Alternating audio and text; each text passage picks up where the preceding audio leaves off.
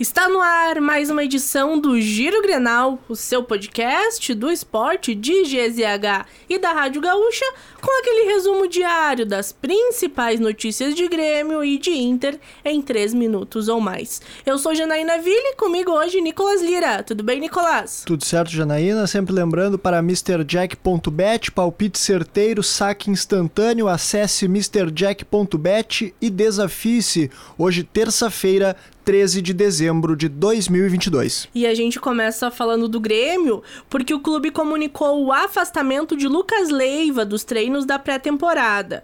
O jogador de 35 anos apresentou um quadro de alteração do ritmo cardíaco e vai permanecer sem participar dos treinos até a conclusão da série de exames e a definição de um tratamento para o problema. O primeiro treinamento técnico da pré-temporada 2023 do Tricolor aconteceu na manhã desta terça-feira. Depois de um período de atividades voltadas à parte física, os jogadores trabalharam com bola no CT Luiz Carvalho. E o meia Jean-Pierre acertou a rescisão com o Grêmio e deverá parar de jogar futebol. O jogador de 24 anos, inclusive, vai abrir mão de valores que tinha a receber. O contrato dele estava previsto para terminar em 2024, com multa de 120 milhões de euros. Nesta temporada, ele atuou por empréstimo no Havaí. E agora a gente fala de Inter que acertou a contratação de Mário Fernandes. O lateral direito chega ao Beira Rio por empréstimo de uma temporada junto ao CSKA da Rússia,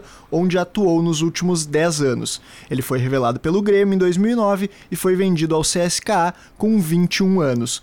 Por lá, virou titular e se naturalizou russo jogando a Copa do Mundo de 2018. E o Colorado informou que Edenilson será desfalque nas duas primeiras semanas de pré-temporada do clube.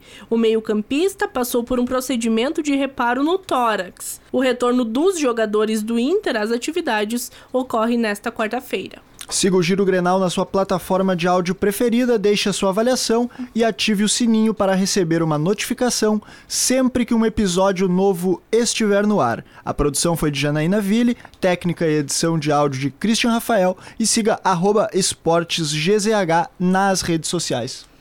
Não adiantou a gente secar, Nicolas. A Argentina é a primeira finalista da Copa de 2022. É, em mais uma grande partida de Lionel Messi, a Argentina vai em busca do seu tricampeonato. Ilusionados estão os é, argentinos. A Copa de Lionel Messi, não tem como fugir disso.